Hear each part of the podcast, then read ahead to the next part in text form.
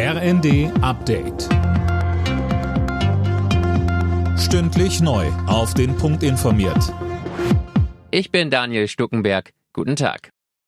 Die Bundesregierung hat die Laufzeitverlängerung für die drei letzten deutschen Atomkraftwerke auf den Weg gebracht. Umweltministerin Lemke sagte, wir werden ermöglichen, dass sie bis zum 15.04. noch einen gewissen Beitrag für die Stabilität der Stromversorgung leisten können. Verbunden damit ist, dass keine neuen Brennelemente beschafft werden dürfen. Und damit haben wir jetzt eine gute Lösung, um einerseits einen Beitrag für die Versorgungssicherheit im kommenden Winter zu leisten, aber auch klarzustellen, dass der Atomausstieg im April stattfinden wird.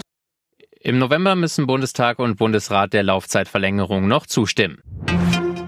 Mit einem Masterplan soll die Infrastruktur von Ladestationen für E-Autos deutlicher und schneller als bisher ausgebaut werden. Das hat Bundesverkehrsminister Wissing heute angekündigt. Mit im Boot sitzen seinen Worten nach Hersteller, Wirtschaft, Länder und Kommunen.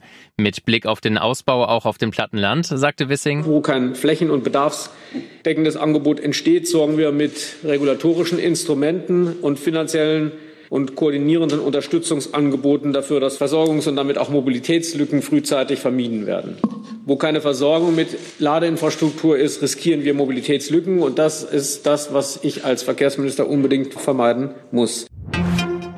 Nachdem Innenministerin Faeser den Präsidenten des Bundesamtes für die IT-Sicherheit Schönbohm gefeuert hat, werden Rufe nach Aufklärung des Falles laut. Schönbohm wird vorgeworfen, indirekt Kontakt zum russischen Geheimdienst gehabt zu haben. Angesichts der Bedeutung der Behörde, gerade im aktuellen Konflikt mit Russland, fordern Politiker parteiübergreifend, dass nun schnell klar wird, wer zu welchem Zeitpunkt was wusste und wer dann was entschieden hat. Der Besitz von bis zu 20 Gramm Cannabis soll künftig erlaubt sein. Das geht aus Eckpunkten der geplanten Legalisierung von Gesundheitsminister Lauterbach hervor, wie das Redaktionsnetzwerk Deutschland berichtet. Der offizielle Gesetzesentwurf soll noch in diesem Jahr vorliegen. Alle Nachrichten auf rnd.de